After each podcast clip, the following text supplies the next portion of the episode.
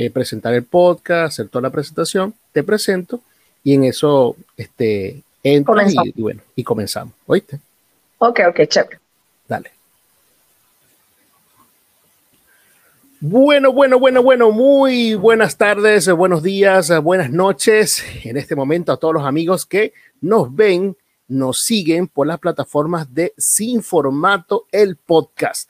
Por supuesto, mi nombre es Osmar Álvarez, que por supuesto, un fin de semana más, un día más, estamos acá con la bendición y con el disfrute, con la alegría, por supuesto, de traerte un episodio más de nuestra serie acá en nuestro podcast que se llama Sin Formato, en el cual en esta temporada hemos estado dando énfasis principalmente a los migrantes, principalmente los venezolanos que hemos eh, salido a otras latitudes y que bueno, como dirían acá en Argentina, hemos estado remándola, hemos estado, eh, hay historias también de éxito, hay historias también este, impactantes y hay historias, por supuesto, de fe. Y eso es lo que queremos traerle eh, al día de hoy, que usted quede con algo que, que le bendiga en su corazón, pero que principalmente también te dé esperanza, te dé fe de las cosas que Dios hace también en nuestras vidas. Así que bueno, la invitada del día de hoy la tenemos desde el otro lado del continente, porque nosotros en este momento estamos acá en Argentina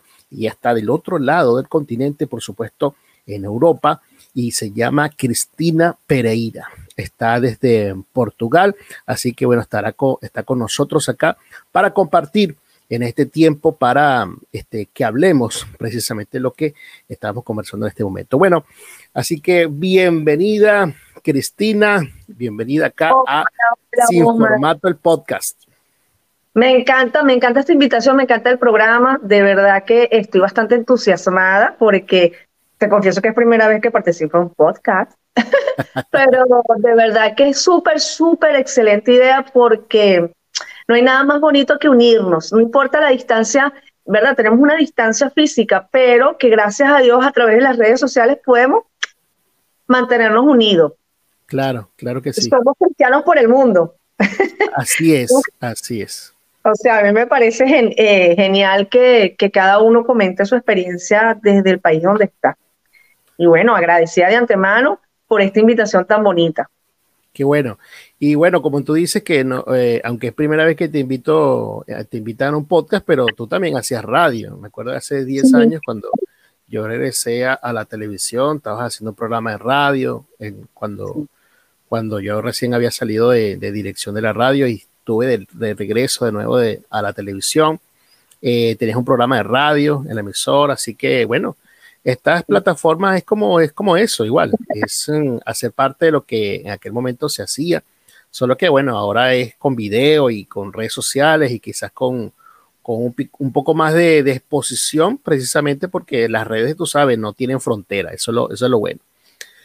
Súper, súper, de verdad que te felicito. Yo este, eh, eh, viendo tu trabajo, porque sé ya desde Venezuela que esta área para ti es un área bien, bien, sé que tienes ese entusiasmo y esa pasión y tienes el talento, ¿no? Eso es muy importante. Nosotros tenemos que poner en práctica los talentos que Dios nos da, porque eh, la sociedad, el sistema nos obliga a querer adaptarnos a, a sus cosas. Y yo digo, bueno, nosotros también tenemos esa misma tecnología, tenemos las redes sociales, tenemos toda la mano, entonces vamos a echar mano a lo que tenemos, ¿no?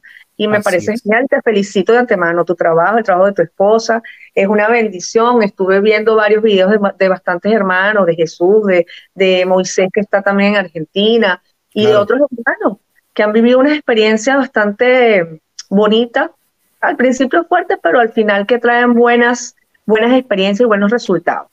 Claro, así es.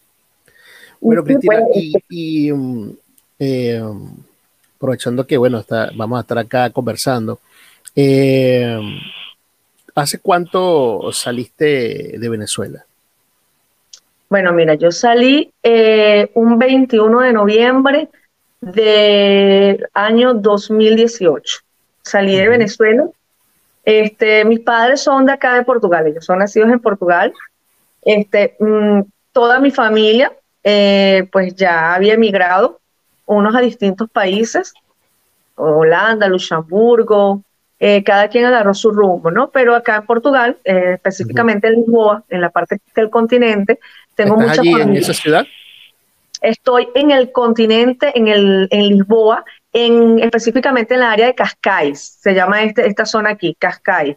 Ah. Eh, una zona bastante turística, tipo donde estás tú también, es bastante turístico. Sí, muy, bonito este, este sitio. Eh, estoy a pocos, eh, estoy muy cerca del mar. Qué lindo, sí. Desde mi ventana puedo ver el mar, es muy, muy bonito esta zona aquí. Y me encanta porque el día que yo decidí venir fue algo bien especial, ¿no? Mi mamá se vino primero con mi hermana. O sea, ellas tomaron la decisión, dijeron, bueno, vamos a hacerlo. Eh, no va a ser fácil, pero vamos a tomar esa decisión. ¿Tu mamá ya tenía, tenía cuánto tiempo en Venezuela cuando decide regresarse a Portugal? Mi mamá hizo vida en Venezuela de la edad que yo tengo, que no la voy a decir, ¿no? No, no, no, no. mi mamá tiene vida ya desde los 44 años. Wow. Eh, ya la edad que tengo la tuvo en Venezuela, pues emigró. Ella es nacida de Madeira, que es la isla, y ella emigra a Venezuela y pues allí comenzó toda su, su aventura, ¿no? Comenzar a hablar. Similar, como una situación similar a la tuya, pero de regreso. De regreso, exactamente. Entonces, claro, después de cuarenta y pico de años, tomar la decisión de dejarlo todo allá. Wow, claro, sí. Su negocio, su trabajo, su vida, sus sacrificios, ¿no? El, eh, para el inmigrante que, que ya... Familia, apegos, cultura, tradición. todo lo que por lo que ellos lucharon, pues. todas las personas que comienzan en un país nuevo. Yo cambié el café por esto. Ajá, nos estás traicionando. Cambiaste por el mate, Osma. ya, te, ya te acostumbraste al mate. Bueno, los dos realmente, porque eh, pasa que cuando tomo mucha, a, nuestra edad ya, tú sabes, tomar mucha, mucho café a veces sube la tensión, entonces lo alterno un poco. No, y porque el mate es rico. Yo tengo, tengo unas amigas acá, por cierto, que trabajan conmigo, dos argentinas.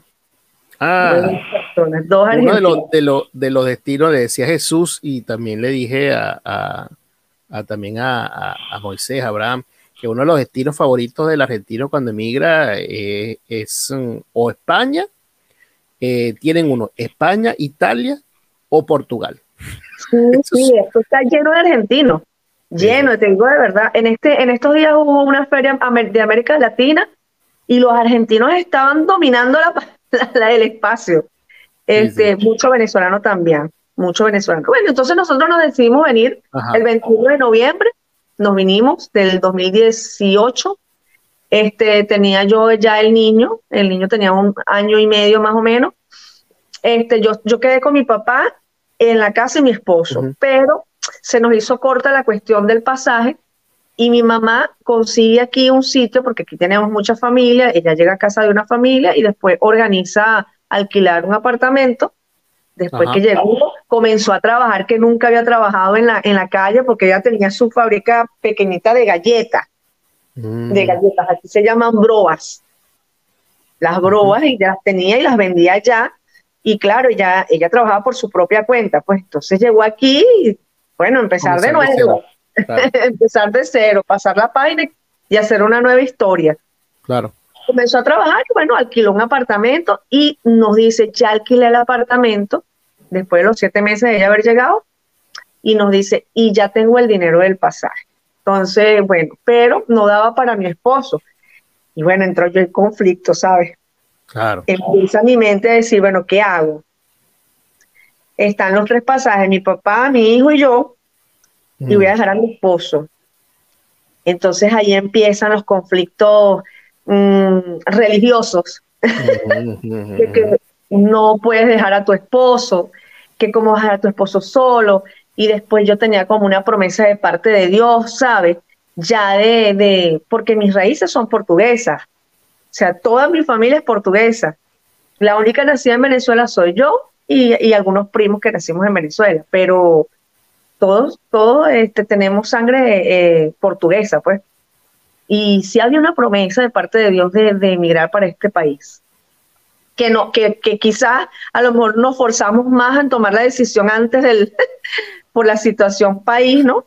No, también, también yo, yo veo que hay, veces, en, en, este caso que tú dices también, y en el mío me pasó, nosotros también teníamos una promesa de salir al exterior, pero pensábamos que no era de vivir, sino entrar y salir, entrar y salir.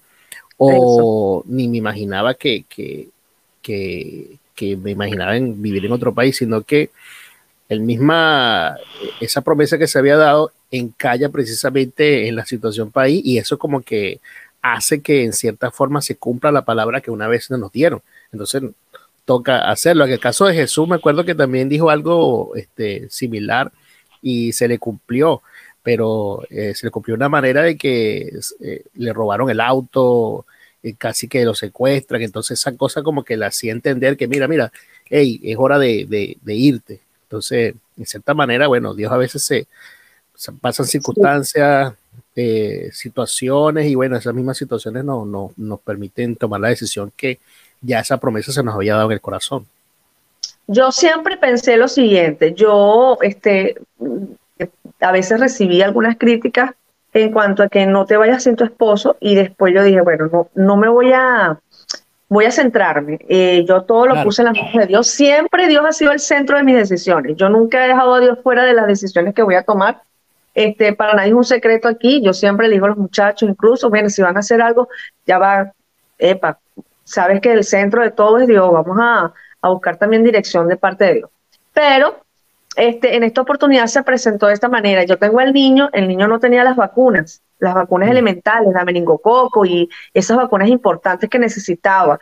Este, yo no tenía las condiciones económicas de gastar 500 dólares en una vacuna. Claro. ¿Entiendes? Eran dos vacunas, eran casi mil dólares. Este, mi mamá estaba aquí trabajando, pero también para ella mandarme mil euros de aquí para allá no es, fácil, no es fácil. Aquí cada euro también hay que sudarlo, ¿no? Sí, Entonces, mi mamá, pero ¿por qué no te vienes? ¿Por qué no te vienes? Entonces, yo también dije, bueno, eh, vamos a hacer algo. Yo, bajo la dirección de Dios, comencé a pensar y dije, bueno, eh, tengo al niño, quiero un futuro para mi hijo, quiero un futuro para mi familia y algo también en mi corazón me decía, mira, eh, a veces las personas piensan que por emigrar a otro país tú vas a dejar de tener la relación con Dios. O vas a dejar de congregarte, o no vas a hacer nada para la obra de Dios, o te vas a apartar. Esa es la palabra de la gente. No, allá te vas a apartar, allá no vas a hacer nada. Y yo siento que la gente cuando no está conectada con Dios o cuando no tiene una relación íntima con Dios, ni siquiera en su propio país, no lo va a hacer en otro país. O sea, el que está conectado con Dios está conectado con Dios donde quiera que vaya. O sea, el que tiene la, verdadera, la verdadera pasión y el corazón este, íntimo con el Señor, no lo va a abandonar así esté en la conchinchina, así esté en Japón, en la China, en donde sea. Así o sea, tu conexión, eso nadie te lo va a quitar. Tu intimidad con Dios, nadie te la va a quitar en cualquier lado que estés. Y siento que este paso que yo di, eh, aparte de la situación país que me obligó, ¿no? También este tema del, del niño, de no tener las condiciones para darle a él este, de salud también, que a veces uno, imagínate, correr para todos lados para que te atiendan al niño. Sí. Me muchas veces a las clínicas porque, bueno, esta situación no nos daba para los hospitales y, bueno, paraba las patas en, la, en, la, en, la, en las clínicas, imagínate, me quedaba sin plata. Muchas veces quedé, sinceramente, yo nunca había pasado por esa situación y sí, lo tengo que confesar, muchas veces comíamos arroz blanco. Sí. O sea, por darle a él su estabilidad y su, su esposa. Pero entonces, bueno, lo bueno del asunto es que esta presión, como tú dices, hizo que yo, que yo tomara la decisión y me viniera. Cuando yo me vengo, es increíble. Yo llego aquí pisando, bajo del avión, pisando el aeropuerto de Lisboa, y yo sentí como un aire de, de frescura, ¿sabes? No sentí ese dolor, esa sensación. Yo, yo digo que eh, de mi parte no sentí lo que muchos sintieron.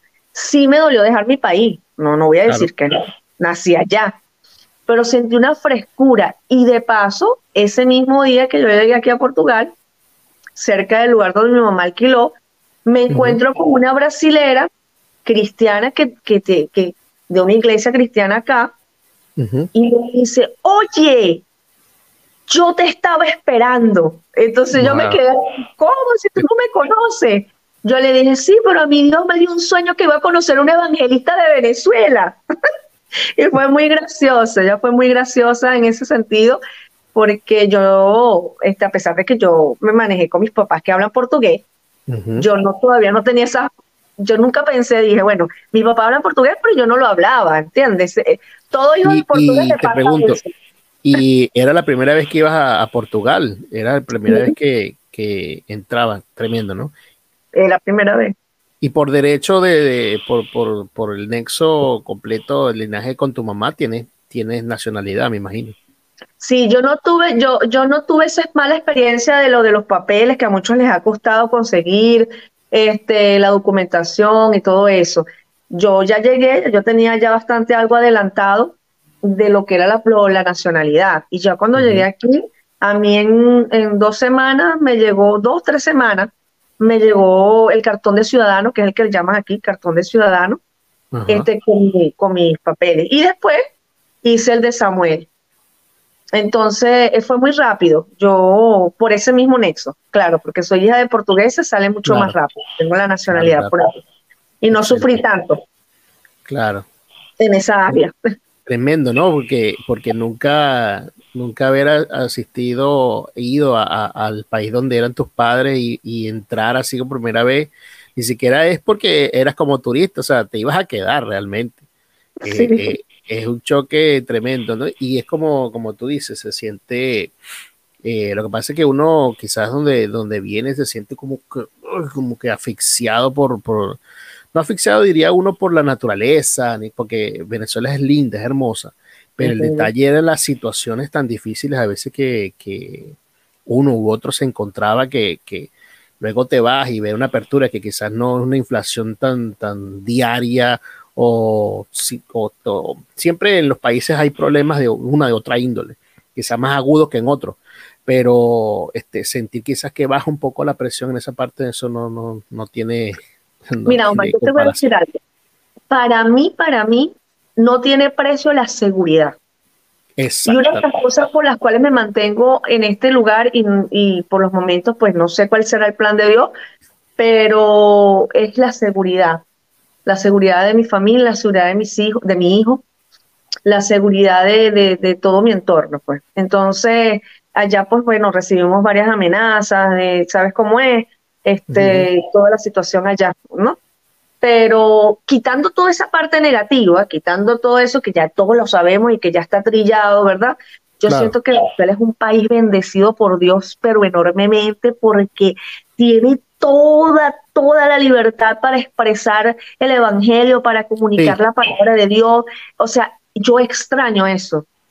De verdad, extraño esa, esa facilidad de tu poder salir a la calle y gritarle a, los cuatro vientos, Cristo te ama, este, hay un Dios maravilloso que, que, que, es real, que está allí, que está contigo. O sea, eso yo lo extraño de esta área de Europa.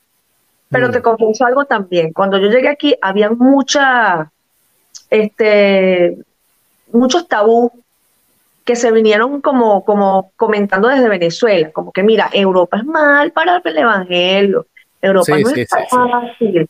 Mira, este, te va a costar ejercer tu ministerio en, Portugal porque está entronada eh, eh, aquí, porque claro, ellos creen en Fátima, ¿no? Ajá, está entronada Fátima. yo digo que es más cultural que religioso, ¿sabes? Claro, sí, sí, sí, Ellos son más tradicionales que más religiosos. Es como una cultura, es parte de su cultura. Mm. Eh, y todo era así. Cuando yo llegué aquí, Omar, tú tienes que ver la cantidad de iglesias evangélicas que hay. Hay muchas iglesias evangélicas, de todo tipo y de toda denominación. Mucho brasilero. Aquí en Portugal esto está minado de brasilero. Este, y bueno, como te decía, yo me conseguí con esta hermana y ese mismo día que yo llegué, el día siguiente me pasó buscando a las 8 de la noche, vámonos que te invito para mi iglesia. y yo dije, oye Dios, tú que eres demasiado, demasiado bueno, te pasas de bueno. Entonces, bueno. Mamá, tu, mamá, tu mamá estaba eh, contigo también allá en la iglesia en, cuando estaba en Icagua. No, porque mi mamá, claro, mi mamá está arraigada a su cultura, ¿me entiendes? Ellos ah, son muy, muy apegados a su cultura. Entonces, em, yo soy la única cristiana de la familia. Mi esposo, eh, mi persona y mi hijo, bueno, que está bajo la promesa. Amén, este, Y bueno, nosotros, pero ellos han sido muy respetuosos, Omar, siempre. Yo digo que mi familia es súper respetuosa, muy linda, muy maravillosa, al punto de que si hay alguna necesidad, ellos me, me dicen, Cris, tú puedes orar por esto. O sea, hay esa confianza, ¿no? Este, no los presiono, oro por ellos, pero no los presiono, porque yo siento que el tiempo de Dios es perfecto y uno nunca debe callarse, pero tampoco puedes presionar a las personas a que a que se, se unan a lo que tú mismo piensas o a lo que tú crees. No, y que el mayor, el mayor testimonio siempre va a ser tu conducta, tu actuación, tu, andar. Entonces la gente también evalúa mucho. Mucha, eh, yo vengo de una ciudad donde estuve pastoreando, donde um, ibas por las calles cerca donde estaba el local de, de, esa, de esa iglesia, este, que era en Calabozo, estaba Guárico, y cerca de, de allí eh, donde estaba el, local de la iglesia, pues nosotros estuvimos evangelizando algunas calles y me encontré con mucha gente que decía, no, yo, mi, mi, mi tío, mi abuelo, mi, mi, primo, este, son evangélicos. Entonces, claro, pero lo que pasa es que no le dieron buenos testimonios y esa gente pues no, no terminaba de afirmarse porque aquellas personas que se decían que estaban en el camino pues seguían teniendo su misma conducta y eso y lo otro, solamente que tiene una fachada, quizás como que sentir que, que iban el domingo a, aliviar sus penas un rato y después volverse a portar mal el resto de la semana. Entonces, así pasa que mucha gente no ha entregado su corazón completo porque familiares cercanos, allegados, vecinos, amigos, este, lo están viendo. Entonces, esa es la mayor, el mayor testimonio con que predicamos siempre va a ser eso. Sí, como, dice la Biblia, Pablo siempre lo dice eh, en, su, en, la, en, su palabra. Yo recuerdo siempre esas palabras que son cartas leídas y representamos, a, representamos, o sea, tenemos una bandera que nos representa, que es Jesús. Entonces, eh, ¿qué queremos transmitir a las personas con nuestro comportamiento, nuestra actitud, eh, nuestra manera de hablar, nuestra manera de expresarnos en los trabajos? Mira, yo me quedo impresionada. Yo digo que siempre este, Dios me ha abierto puertas y ha sido demasiado bueno conmigo. De más, de más. Yo siempre le he dicho al Señor gracias y no tengo ni siquiera la forma de, de, pagar todo la gran, todas las cosas maravillosas que me ha dado Dios, ¿no? Pero, por ejemplo, el tema de emigrar. Cuando yo llegué aquí, este, la, el primer, el segundo día yo fui a la iglesia con mi hijo, maravilloso, espectacular. ¿Qué tiene tu hijo? Mi hijo tiene eh, cinco años. Ah, ¿nació, allá, ¿Nació allá o nació en Venezuela? Nació en Venezuela. Con, me vine con él cuando él tenía año y medio. Mm. Ya tiene cinco. O sea que también tiene las dos nacionalidades. Sí, ya, y ya, ya me habla portugués, pero estoy ahí batallando, ¿viste? Para que no me pierda el español. Cada vez que me dice una palabra, ah, ¿cómo se dice en español? mi hijo es así, mi hijo habla, habla español, pero eh, aquí, aquí en casa no habla, pero afuera el acento es totalmente argentino, porque claro, estamos, estamos, su, su, su clase, su maestra, los compañeritos en el club cuando va a jugar básquet también todos son, entonces, por más que sea, se le, se le, este, e, e, es ya su acento, ¿no? Pierde el acento que tenemos nosotros por, por eso, y eso no es negar nuestra nacionalidad, eso es que nos estamos adaptando al sitio donde vivimos, porque, como decía Agdeli, una española, eh, una venezolana en España, decía, necesito que me entienda la gente donde estoy. No, no, no, no. no, aquí, este, yo, eh, yo soy licenciada en contabilidad, ¿no? Entonces llegué aquí y para conseguir trabajo, pues la primera cosa que se me presentó, porque necesitaba generar dinero para poder ayudar a mi mamá con el alquiler, con los gastos de los niños, tenía que meter a Samuel en una, aquí se dice creche, pero es un jardín de infancia, una, una guardería. Una guardería. una guardería. Está buscando los sinónimos ahí. sí, sí, a veces se le cruzan a uno los cables, ¿no te ha pasado? Sí, sí, bastante, bastante. Va a decir una palabra y a mí se me cruzan los cables con, el portugués y el español. Entonces, bueno, nada, yo comencé a trabajar en una pastelería. Yo no estoy acostumbrada y nunca estuve acostumbrada porque yo era, siempre trabajé en la área de administración, en la parte administrativa, en un supermercado trabajé, pero en la área administrativa. Y entonces, claro, llego aquí y bueno, lo primero que hay es que el jefe de mi mamá me dice, ¿qué, qué estás haciendo? Yo no, ahorita nada. Bueno, necesito que vengas el lunes a trabajar acá en la pastelería bueno, chévere. Pero fue una experiencia fuerte porque es una pastelería grande que tiene una, o sea, tiene mesas afuera y todo, y y la cultura de acá de Portugal es fuerte, o sea, las personas son más frías, son más duras, este, y tú vienes con ese calor de Venezuela y, y el gritón, el gritón de Venezuela y el, y el alborotado de Venezuela, ¿sabes? El carismático. Claro, claro. Y yo me acuerdo que mis colegas me decían, Cristina, no sonrías tanto porque si le sonríes mucho a los clientes, ellos van a pensar que es que tú quieres algo con el cliente. Yo decía, ay, Dios mío, qué horror. Sí, enfrentarse a otra cultura, enfrentarse a otra, otra manera de, de, sí, relacionarse, de hablar. La primera cosa que tú tienes que hacer cuando llegas a un país, yo creo que es conocer, eso es como el misionero, mira, yo siempre lo pongo así, un misionero no va a salir de su país a, hacer mm, misiones a otros sin saber a dónde va. Claro. Tú tienes que tener una preparación anticipada a dónde vas a ir, cuál es la cultura, cuál es el idioma, cómo es su forma. Yo ya estaba más o menos preparada porque mi círculo era portugués y ya yo mm. estaba acostumbrada a ese estilo de vida, ¿no? Pero también es una verdad que, o sea, mi trabajo en Venezuela, eh, la radio, ministrar a través de la alabanza, porque yo, eh, este, mi ministerio es evangelístico y la mayoría de las invitaciones era a nivel musical. Mm. Vamos a ministrar en la iglesia tal y estaban los muchachos con, con los instrumentos y todas las cosas. Entonces, ese carisma acá mmm, lo vas a encontrar, sí lo vas a encontrar, pero muy adentro de las iglesias. Claro. No, es, no lo vas a ver es, aquí las campañas. No es generalizado, no es generalizado. No, aquí las campañas afuera, no, porque todo tiene un orden. Aquí en Europa todo es organizado. Si tú vas a hacer un evento, vas a hacer una actividad de, de tipo religioso, pues ya va, vamos a ver cuándo lo vas a hacer, dónde lo quieres hacer, y vamos a ver cuánto sale eso, los permisos, es una serie de, claro, de claro. requisitos. Entonces, claro, claro, a, mí, a mí me chocó un poco eso aquí, ¿no? Porque yo era del tipo que, ay, no, vámonos para la orilla de la playa, ponemos el teclado y un micrófono y vamos. Pero no, aquí todo es organizado. Mira, y, y, y, tu esposo a qué parte de Venezuela es y cómo fue la adaptación de él? ¿Cómo, cómo fue esa parte para, para, para Mira, esa transición, para adaptarse? Para mí fue genial porque ya yo venía con la cultura, pero para él sí fue un choque y todavía lo está asumiendo. para él fue un choque tremendo. Yo me vine el 21 entonces del 2018 y Dios uh -huh. me da el pasaje de él.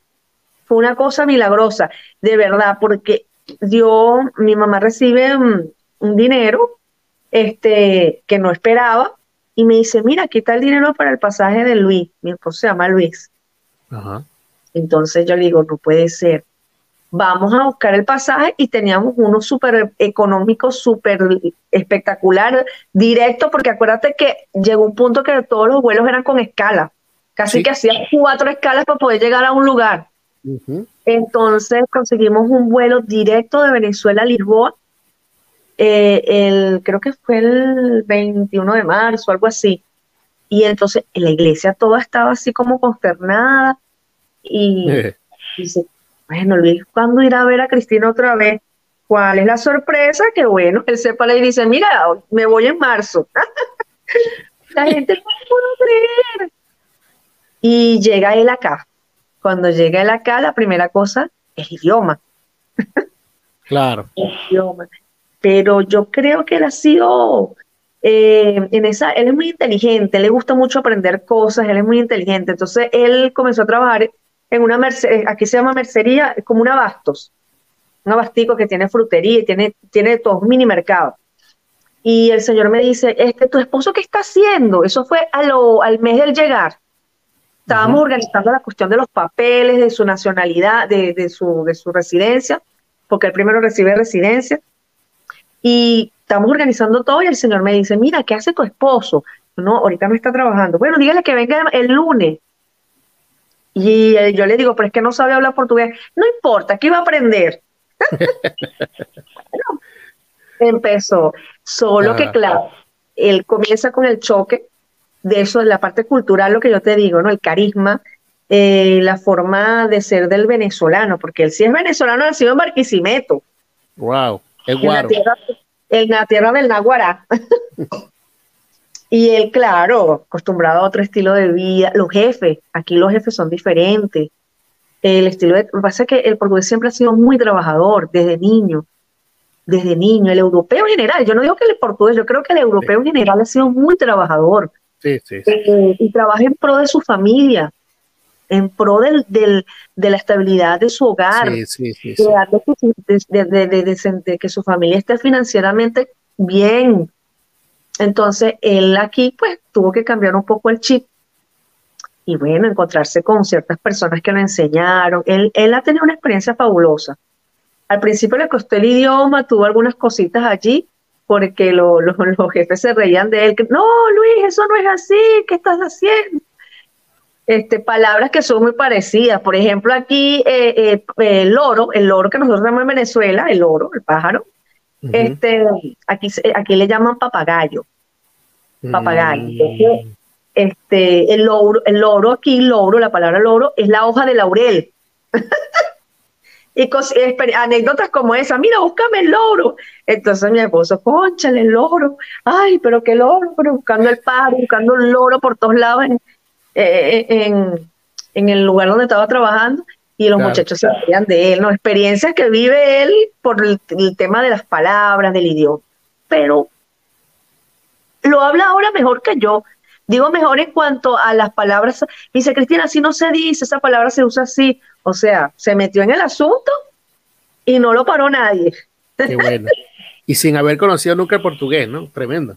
Nunca, nunca. El idioma como yo- tal. Yo allá no le hablaba en portugués, nunca, nunca le dije nada, porque y mi mente nunca, jamás pensé que iba a vivir en Portugal. Claro, Yo, mi mente era vivir toda la vida en Venezuela. pero, claro, claro. pero se dio así, pues. Pero a él le gusta, a él le gusta, a él le gusta mucho el tema de la seguridad, el tema de la tranquilidad. Eso es algo que también me ha dicho, que me dijo, no sé si recuerdas el podcast que tuve con, con, con Jesús, que me decía eso, que, que era una de las cosas que, le gustaba de, España, pues lo seguro, quizás que se pueda ir con su auto a la playa y regresar en la madrugada porque al día siguiente tiene que trabajar, este, y lo podía hacer sin ningún problema, y, y que todo era muy seguro, si hacía un viaje de cuatro o cinco horas, iba y venía, y no había ningún problema.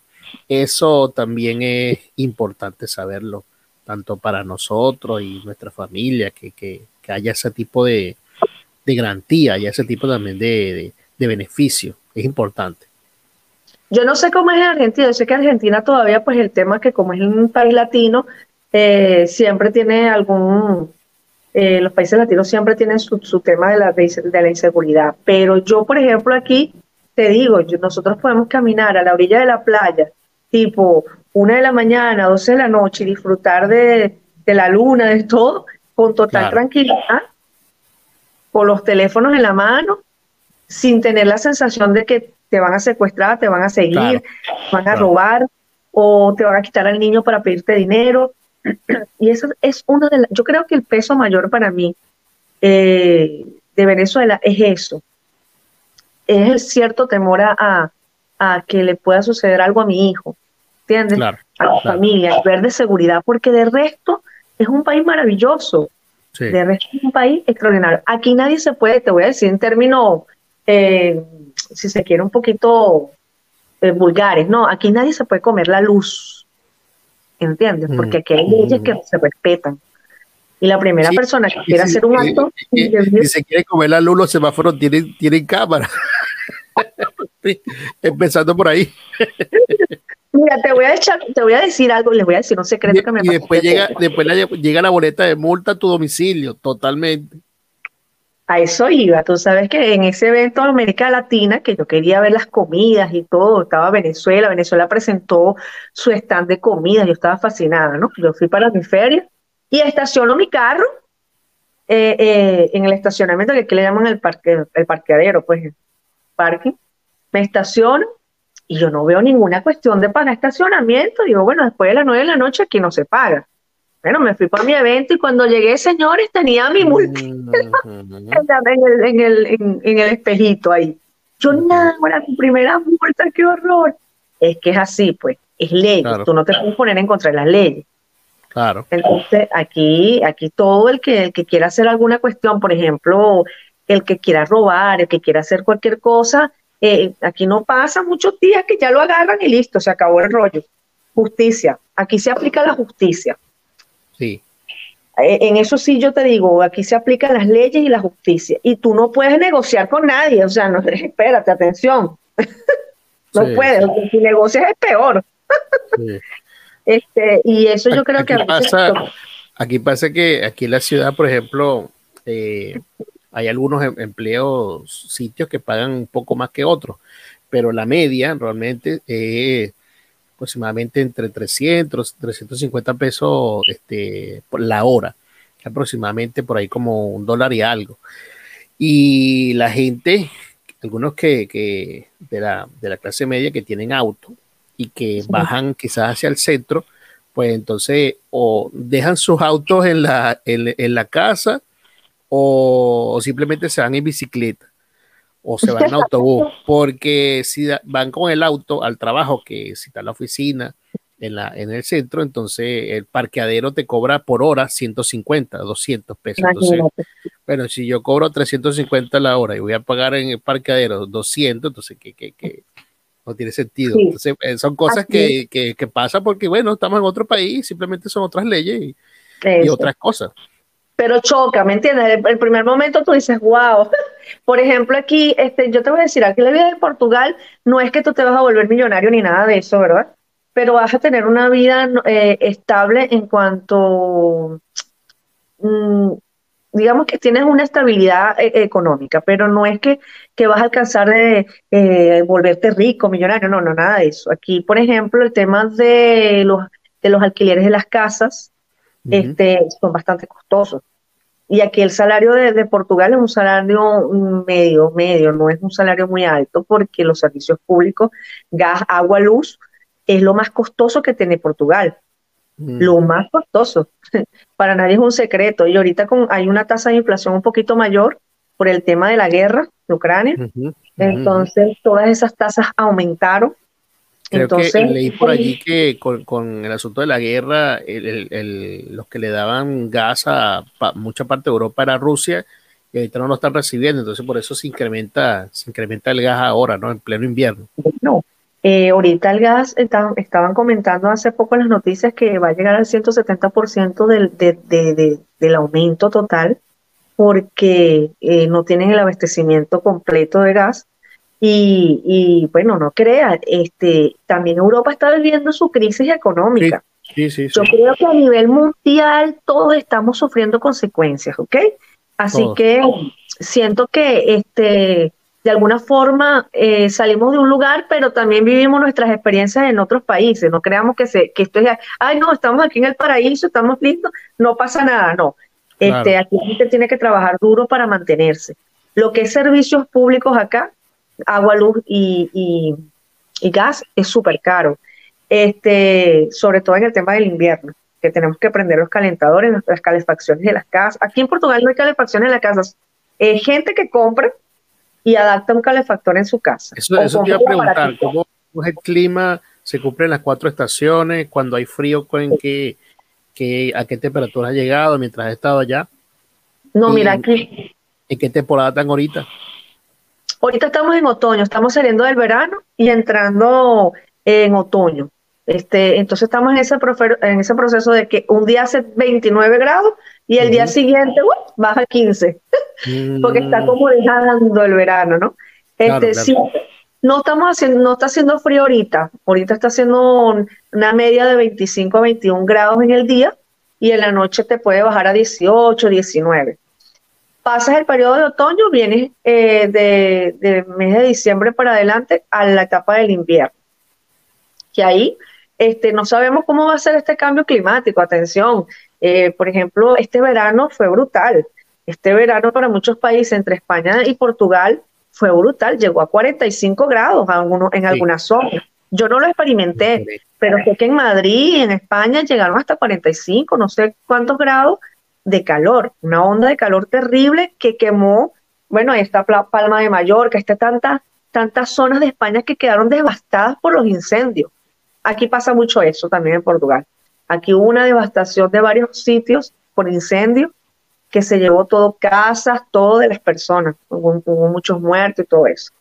Por eso es que te digo que esta, este cambio climático, también la situación de la contaminación atmosférica ha traído muchas consecuencias ambientales. Muchas, muchas. Eh, en verano pasa así. Hay una semana que tenemos un 40 grados, después baja a 31, 32, después 35. O sea, es un verano fuerte, bastante caliente. Y, después la primera vez que, y la primera vez que, que tú y, tu esposo estuvieron allí tolerando el frío, ¿cómo se sintieron? ¿Cómo fue ese choque de, Horrible. sentir la temperatura? Yo sentía que no podía ni moverme. Me sentía Robocop por todo el perolero que tenía encima. eso eran camisitas, camisotas, no sé, eso iba, eso iba por, por, por niveles. La camisita, la camisota nos parecía, yo no podía ni caminar, caminaba así, con la bufanda, la cosa esa. Y eso que nosotros llegamos aquí a, a 5 grados máximo. Es muy raro que lleguemos a negativos. Eh, hay mm. ciertas zonas de Portugal como Serra la Estrela, que es una zona alta, que sí, ahí sí pueden experimentar los menos 5, los menos 8, porque eh, cae, nieve incluso allí. Pero aquí donde yo estoy, que es una zona que está muy pegada al mar, este, no, que lo más, más bajito que hemos experimentado aquí es un menos uno. Mm. O sea, no es un frío que te... El primer año fue horrible, mi esposo se enfermó, yo me enfermé, Samuel se enfermó, mi hijo, porque no estamos acostumbrados. Y eso que vivíamos agarrados, casi que se nos veía solamente los ojos. Pero no fue fácil el primer, el primer año. Se nos congelaban las manos, los dedos, era bastante fuerte. Pero lo superamos, lo superamos el primer año. Ya, ya ahorita ya estamos acostumbrados. ¿Y la, gastronomía en Portugal, qué tal? Ay, mira. Las comidas, todo eso. Este, cuando yo llegué el primer año aquí, yo me comí hasta el mundo. Me comí hasta el mundo porque tenía tiempo que no comía cosas en Venezuela que aquí cuando llegué, ay, Nahuara, eso fue tremendo. Este, y la parte de la, de la panadería, por ejemplo, aquí hay pan de todo tipo. Pan como tú lo busques. Pan como sí, claro, de hecho, quienes, quienes tenían las grandes panaderías y consorcios panaderos y los y los grandes negocios de, de, de, de mercados y supermercados eran portugueses. Sí, ¿no? Entonces yo me volví loca porque a mí me encanta el pan. Entonces eso fue come, come pan de todo tipo. La parte de, los platos típicos, aquí se come mucho el bacalao. Aquí mm. esto es como, eso es lo típico de aquí de Portugal. El bacalao no puede faltar en tu mesa. ¿Y qué tal sabe? Bueno, mira, el bacalao es un pez que no a todo el mundo le agrada porque es un sabor fuerte. Sí, ¿no? Es como, como un, poco, un poco amargo. Eh, eh, lo que pasa es que el bacalao, como, como viene salado, bueno, hay, hay, diferentes formas, lo puedes comprar empaquetado, lo puedes comprar eh, como... Allá en Venezuela había un pez que, ustedes, que, ustedes ponían a, en sal. Este, sí, le llaman pescado rallado. Ajá, que lo ponen en sal. Bueno, aquí el, bacalao lo venden así, pero en los supermercados no te puede faltar. Y tienen todo tipo de bacalao, de, de Canadá, de no sé dónde, o sea, tienes todo tipo de bacalao. Y él, bueno, es, tiene de agua salada o de, o de, río? No, no, el de agua salada. Ah. de agua salada. Pero de, de aguas frías, heladas. Ah, claro. y de agua helada. Entonces, el bacalao, tú tienes que quitarle esa sal. Si lo compras así salado, tienes que dejarlo remojando como en agua y quitarle toda esa sal que él tiene. Hasta que llegue a un nivel que lo puedas cocinar. Y es un pescado sumamente excelente para la parte nutricionista, o sea, de la, de la nutrición de la persona, el que quiera comer bien y sano. El bacalao es tremendo pescado, pero es un pescado fuerte en sabor. No todo el mundo le gusta. A mí me encanta, a mi familia también le encanta, porque ya está acostumbrado. Pero, por ejemplo, mi esposo no es tan amante del bacalao. Él se lo come, pero no es que sea su preferido. Y la otra cosa que hacen aquí mucho es este, mm, el bacalao lo hacen de todos los tipos. Ese horneado con natas aquí, sí, con natilla, como natas.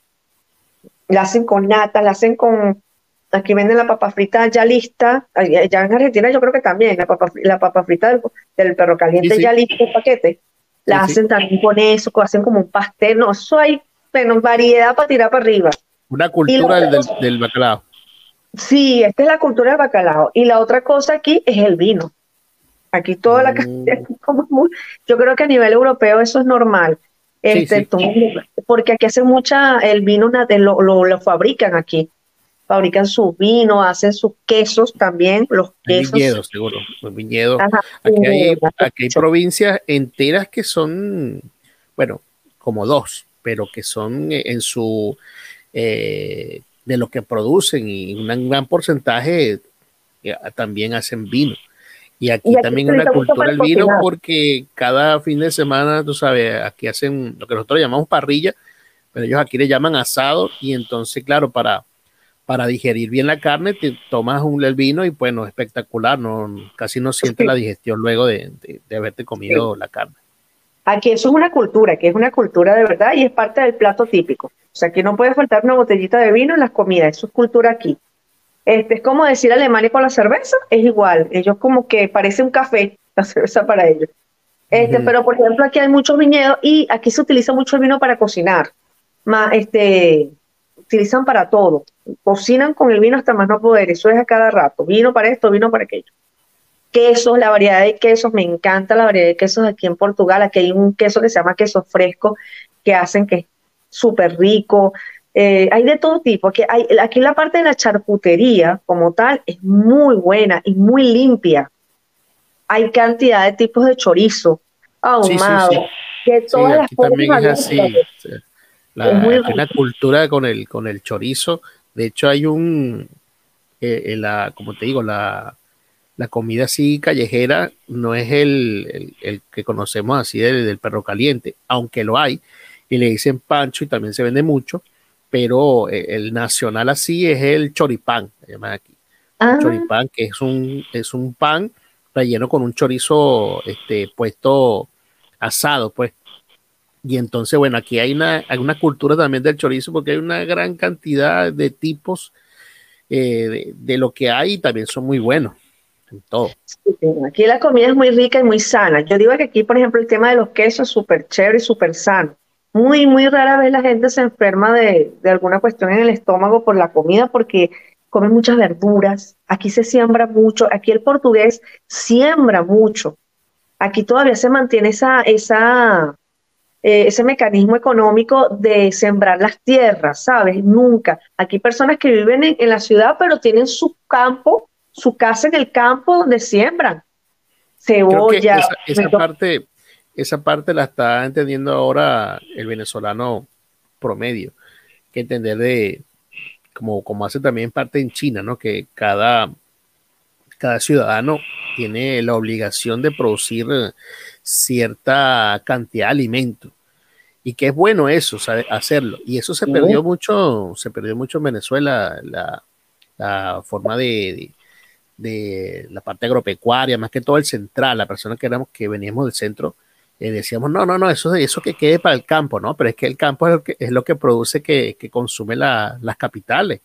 Entonces, eh, y eso, este cambio hace que, que, tenga que ver muchos ajustes. Ajá, y Cristina, y te pregunto, ¿cómo estás ejerciendo el ministerio ahora? ¿Cómo es la apertura en este momento? ¿Cómo la parte ministerial? ¿Cómo te ha ido? ¿Qué perspectiva hay? Aquí nosotros por los momentos estamos trabajando y orándole al Señor para, estamos en una iglesia aquí, la mayoría son brasileros. Este, aquí el campo mayor en cuanto al cristianismo, o sea, la parte de, los creyentes en Cristo, eh, evangélicos, como lo llamamos acá. Acá los protestantes eh, de todas las denominaciones, de cualquier tipo de denominaciones, casi todos son brasileños, vienen del Brasil. Tenemos dos denominaciones de las asambleas de Dios, que se parecen mucho a las de Venezuela, muy parecidas. Este, una de esas iglesias eh, en la que yo estoy yendo ahora, asisto a esa iglesia. Eh, pero estamos trabajando ahorita que llegaron los muchachos, llegó la hermana de mi esposo con su, con su esposo, que era el tecladista de nosotros allá eh, en Venezuela, pues, en el ministerio. Y bueno, inmediatamente que llegó, pum, compramos el teclado para nosotros comenzar a, a trabajar en la área musical porque Dios a mí pues siempre me ha puesto en mi corazón este ministrar a través de la alabanza, a través de la música. Es muy fuerte, me encanta, me gusta, me apasiona. Eh, hablar de Jesús a través de la música es lo que más me gusta y es lo que estamos lo puedes trabajando. Hacer allá, lo puedes hacer allá en una plaza. Yo lo puedo hacer, yo puedo, por ejemplo, aquí hay zonas de que tú puedes ir con tu tecladito y comenzar a, a cantar. Por ejemplo, hace poco. Puedes ir en la playa y hacerlo. Hace poco me invitaron a una actividad que fue en la playa de noche. Es un culto de jóvenes. Mm. Buenísimo. Prepararon todo, hicieron un algo bien bonito con luces. Y bueno, ahí estuvimos adorando al Señor horas y horas ahí en la playa. Qué cosa tan bonita y tan buena. Qué cosa tan diferente y muy bueno para los jóvenes. Este, ya se están comenzando a abrir este, las brechas para hacer ese tipo de cosas aquí en Portugal, que antes no era muy fácil, pero ahora sí.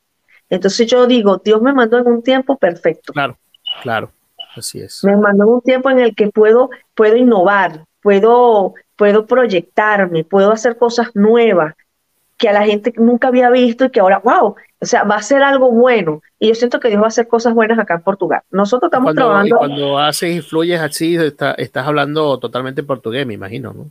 Sí, sí, este es el tema, que nosotros tenemos que atacar la, la, parte portuguesa. Y bueno, gracias a Dios que este, yo, me, yo me defiendo muy bien con el portugués. Qué bueno. Porque es que ya lo entiendes, ya lo entiendes, claro, lo entiendes. De, de, no, toda mi vida con mi papá mis papás todo, toda la vida nos hablaron en portugués, nunca nos hablaron español en la casa. Al punto de que muchas veces a nosotros nos costaba en la escuela. mm. Decíamos cosas en portugués que no era, porque ellos no sabían hablar español. Claro. Ellos se fueron adaptando como nosotros acá cuando llegamos. Exacto. Y bueno, a, a, a ir adaptándonos, estamos trabajando en eso, queremos tener nuestro espacio para fundar nuestra iglesia. Bueno, eh, tienes allá, no sé si conoces a Luis José, que también está en España, que es uno de nuestros hermanos. No, este, no. Bueno, sí, él, poner en contacto también, con él para también tenerlo aquí en el podcast. Sería excelente que lo invitaras. Él está pastoreando una iglesia ahora en España. Este, y, y él también comenzó, comenzó desde cero, llegó a España.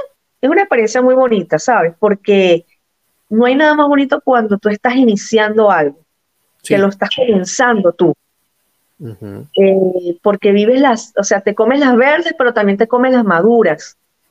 Este, Dios te va preparando en ese camino, te va fortaleciendo, vas madurando. Mira, esta experiencia de venirse para acá a nosotros nos ha hecho madurar muchísimo. Nos cambió la visión Claro, claro, totalmente. increíble. Este, el hecho de estar aquí, poder ayudar a otros allá, incluso a la misma gente de la iglesia en Venezuela, a que ellos también crezcan, a que ellos se proyecten, porque una cosa les voy a decir a las personas que están en el extranjero aprovechando esta, esta oportunidad, no se olviden de dónde salieron.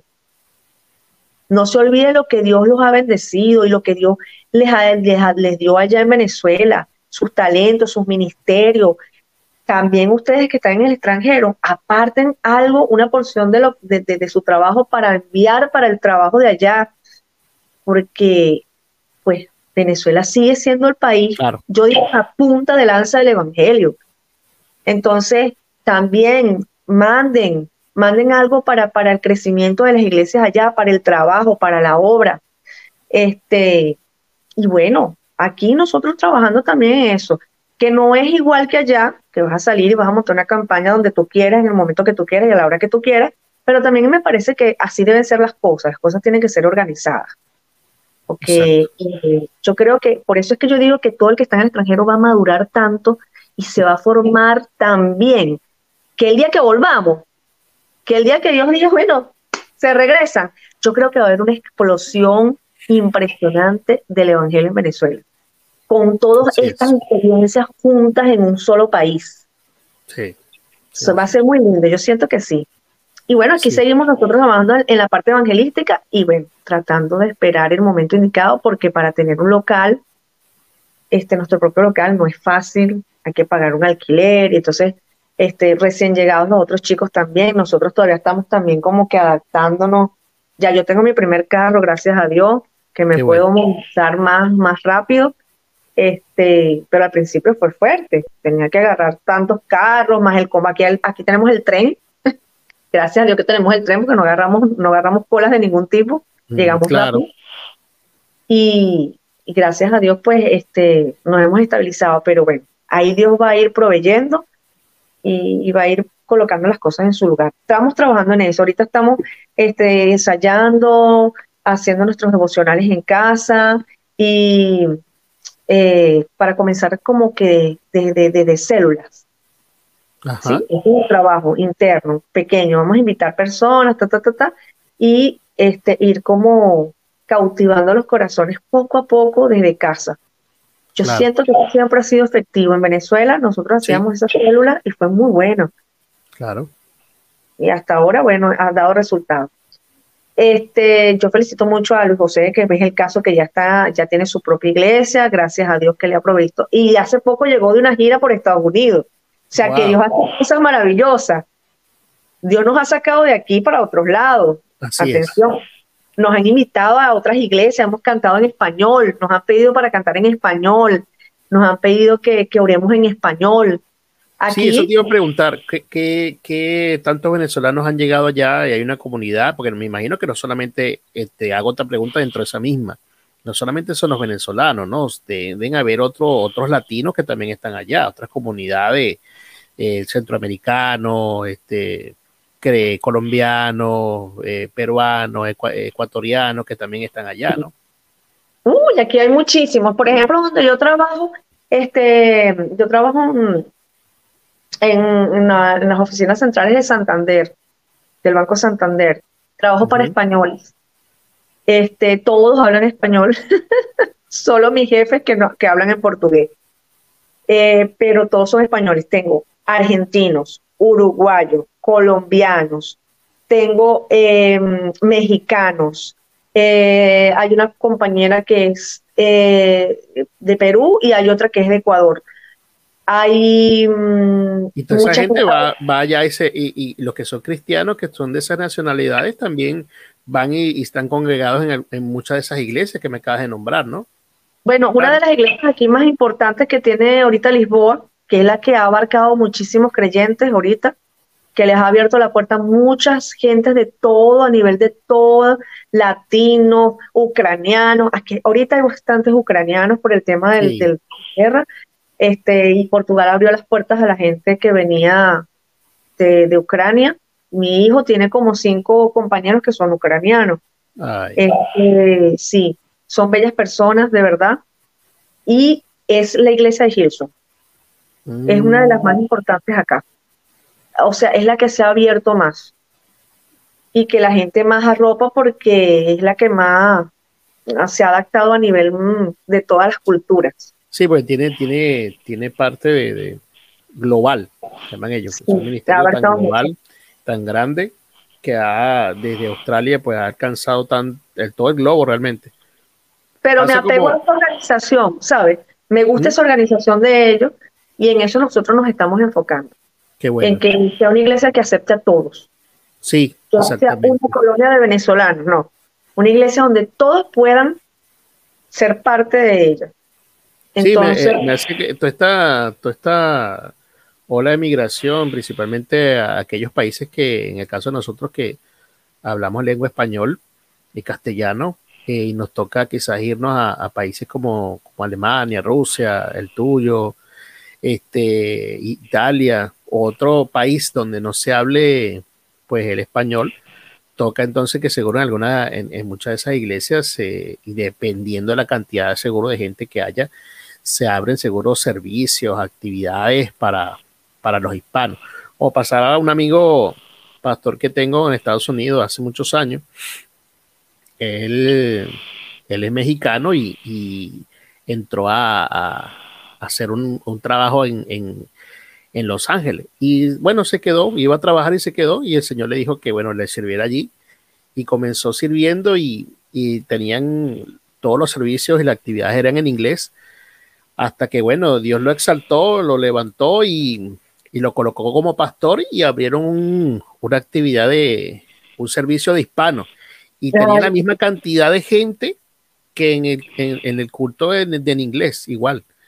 Eh, claro, y era de todo, no solamente eran mexicanos, sino que habían, allí habían este, costarricenses, guatemaltecos, hondureños, eh, cubanos, venezolanos, o sea, habían de todos los que hablaban en español, pero toda la parte hispana y se, hizo un, servicio en la iglesia eh, un turno especial solo para los hispanos.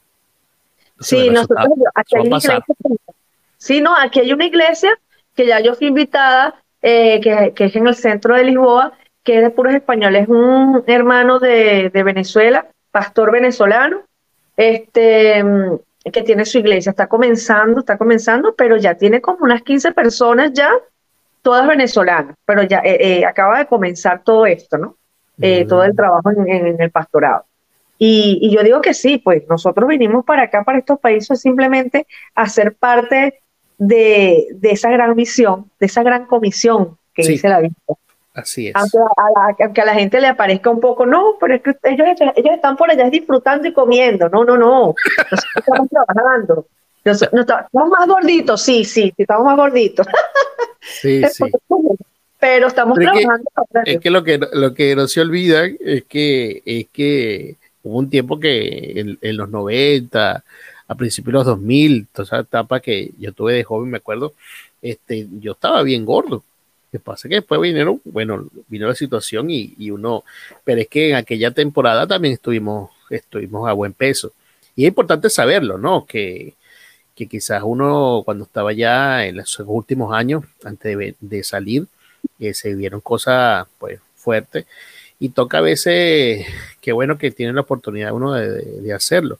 Y no todo en Venezuela, para algunos está, digo algunos, no todos, ni muchos, digo algunos, no todo está mal, porque yo veo mucha generación millennial y esos millennials están activos ahí en, Instagram, activos en, TikTok y como que reinventándose de una manera y yo no los veo, yo no los veo pasándola mal. Lo que pasa es que los que no se adaptaron totalmente a la transición todavía están sufriendo algunos embates y que bueno, todas las cosas, incluso, y después vino lo de la pandemia, como que eso que este, terminó de licuar todo, todas esas cosas que estaban por allí, como que pasaron por el tamiz de la, de la, de la pandemia y, después la pandemia ha hecho cambiar pues muchas cosas, incluso la, la forma como hacemos, como hacemos iglesia también, la, la, la forma del trabajo, que ahora hay más, más, oportunidades de, de, teletrabajo, de hacerlo de manera remota. O sea que hay muchas cosas que, que han cambiado y seguirán cambiando, por supuesto yo creo, yo siempre soy de las que pienso que cada situación que se presente en cualquier lado, en cualquier lado del mundo, en cualquier país, que nos haya generado un, momento de estrés, de, de, dificultad, al final siempre va a traer un resultado positivo. Tenemos que buscarle las cosas buenas a las cosas que nos suceden cada vez que estemos pasando por un proceso difícil, siempre hay que buscarle el lado positivo de las cosas y buscarla la de, de, ser creativos en todo. Yo creo que el venezolano hasta ahora ha demostrado ser súper creativo, no se ha rendido, ha sido una gente guerrera, ha sido una gente echada para adelante, se han sabido este, adaptar a todos los cambios. Vino la pandemia y ahí estuvieron luchando y batallando sin hubo muchas muertes, sí, hubo mucho, mucha gente que perdió a sus familiares por falta de, de, insumos y todo esto, pero siempre al pie de la guerra, siempre reinventando, siempre renovando, siempre haciendo algo nuevo para cambiar la situación, ¿sabes? Para que la situación no se vea difícil. Y bueno, y siempre buscándole el lado alegre y positivo de las cosas. Todos los procesos que vivimos en nuestras vidas tenemos que aprender a eh, reconocer las cosas buenas que nos hicieron vivir, o sea, en medio del, sufrimiento, en medio de las lágrimas, en medio del desapego de aquellos que dejamos familia, este, que tuvimos que separarnos de nuestros seres queridos y otra cosa, este, en medio de, ese, de esa tristeza de, no poner, de no poner, poder tenerlo cerca, tenemos que también buscarle el lado bueno de las cosas. ¿Cuál es mi experiencia? ¿En qué me está sirviendo esto? Eh, he madurado, he cambiado mi visión, eh, tengo otra perspectiva de la vida. ¿Ves? Eso es lo que nosotros tenemos que entender. Estamos creciendo. No estamos retrocediendo. No, nunca piense que van a retroceder. Estamos creciendo porque el proceso nos ayuda a crecer, nos ayuda a madurar y vamos a ayudar a otros. Nosotros vamos a ser también de ayuda para otros que van a vivir esa experiencia desde el inicio como a nosotros nos, ocurrió, pues. Así es. Es así. Mira, Cristina, eh, aunque yo no tengo límite acá el tiempo, pero este, esto lo envío, este lo empaquetamos para, para que suene en las radios también, hay algunas emisoras que nos están apoyando. Este, tú sabes, entonces tengo que ajustarlo al tiempo de radio. Claro, claro, no, sí, este, mm, dinos unas, mm, un consejo para aquellos, este, no solamente venezolanos, sino todo aquel eh, hispano o, amigo que está en otra nación y de repente necesita o, va a emigrar para, para allá, para Portugal, donde tú estás. Algunos consejos importantes y, por supuesto, una, palabra de oración y que nos puedas despedir con eso. Ok, bueno, mira, eh, lo primero que yo les aconsejo a todas las personas que van a salir de su país, eh, específico para este país, Portugal, es que todo lo pongan en manos de Dios. La primera cosa es dirección. Centro, el centro de nuestras decisiones siempre tiene que estar Dios.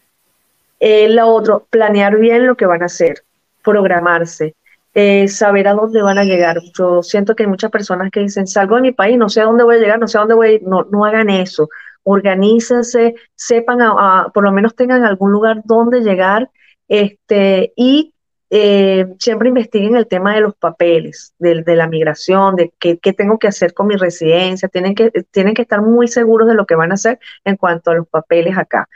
Eh, acá para el tema de los papeles, bueno, eso es un tema muy largo de, comentarlo aquí, pero prográmense, planeen las cosas con, con, eh, organización, cuando uno va a emigrar a un país, uno tiene que saber a las cosas que va a enfrentar, idioma, eh, trabajo, tema trabajo eh, y el lugar donde vas a llegar. Por lo menos ten un lugar donde vayas a llegar, algún amigo, algún familiar, algún primo, alguien que te pueda recibir durante un cierto periodo para que tú puedas hacer tus cosas, el proceso de documentación y consigas trabajo. Em, ¿Qué les puedo decir? Lo principal que les quiero decir es que cada vez que salimos de un país no dejamos de tener la pasión y la intimidad con Dios. El que es de Dios es de Dios donde quiera que esté. El que tiene una relación con Dios la va a tener en cualquier país. Este, no dejes de tener tus momentos de intimidad con el Señor en donde estés.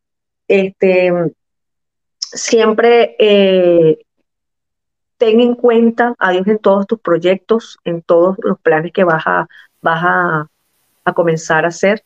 Y, muy importante, eh, no olvidarte de dónde te sacó Dios.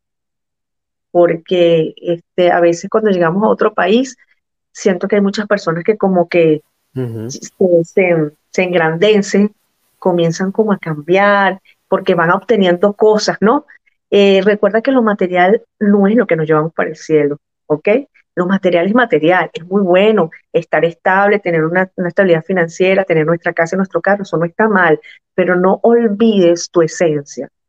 No dejes de ser humilde, no dejes de ayudar a la gente, no les des la espalda a aquellos que, alguna vez estuvieron contigo, no olvides a, las personas que te ayudaron alguna vez y no olvides a las personas que están llegando, que también vivieron la experiencia que tú estás viviendo, ¿ok?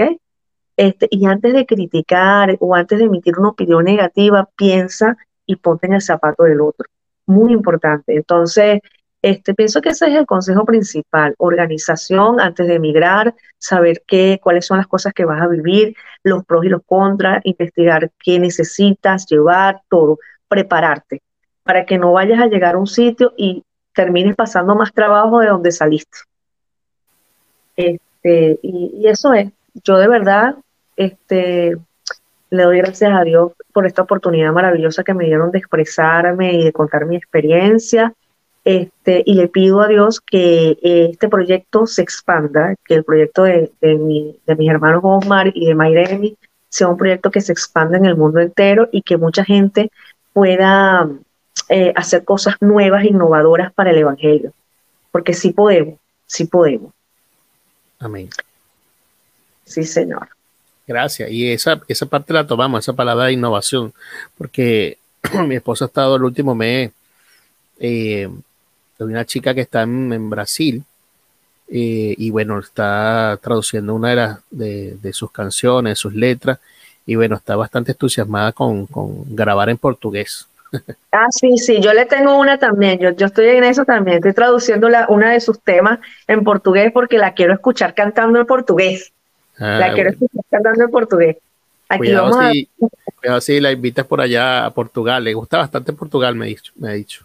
Bello, no, no, sí, claro que sí, vamos a organizarnos, claro que sí, para eso es que estamos nosotros, para ayudarnos unos a otros y para, para también ir promocionando en diferentes idiomas, ¿por qué no?